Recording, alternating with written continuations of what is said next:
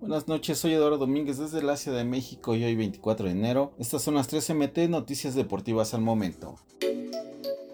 Desde hace una semana, Tigres anunció el fichaje del argentino Nicolás Ibáñez, pero para inscribirlo en la Liga MX tenía que liberar una plaza de extranjero, la cual se dio con la baja del francés Florian Thauvin. Este lunes, los auriazules lanzaron la noticia de que Thauvin dejaba de ser jugador de los felinos por recién del contrato, pues el acuerdo con el francés estaba vigente hasta el 2026, aunque el jugador no ha firmado su salida. De tal forma que mientras Florian no lo haga, Tigres no puede darlo de baja para activar a otro jugador, que en este caso sería Nico Ibáñez, ya que la plaza de extranjero debe quedar libre antes del 1 de febrero a las 17 horas.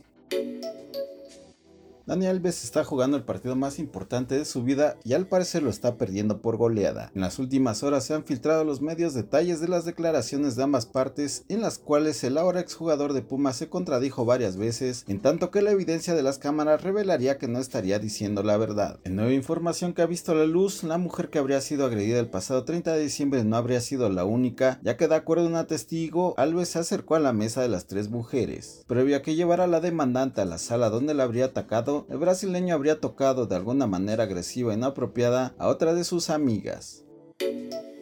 El mediocampista Alejandro Sendejas dejó entrever que su decisión es jugar con la selección de Estados Unidos, representativo con el que disputará un partido amistoso contra Serbia este miércoles en la ciudad de Los Ángeles, California, argumentando que tiene compañeros estadounidenses que han dado el brinco al fútbol de Europa tras jugar con ese país. Mis papás me apoyan en la decisión que tome. El equipo en esta selección son compañeros que ya muchos están en Europa y eso me motiva mucho más. Estoy feliz de estar con ellos disfrutando del momento, dijo en conferencia de prensa. Esta convocatoria no es en fecha FIFA, razón por la que el futbolista de las Águilas se dio tiempo de agradecer a la directiva azulcrema por la oportunidad que le dio de ir a la selección del país que lo vio nacer.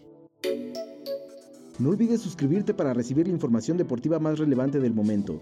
Esta y todas las noticias las puedes encontrar en mediotiempo.com y en todas sus redes sociales.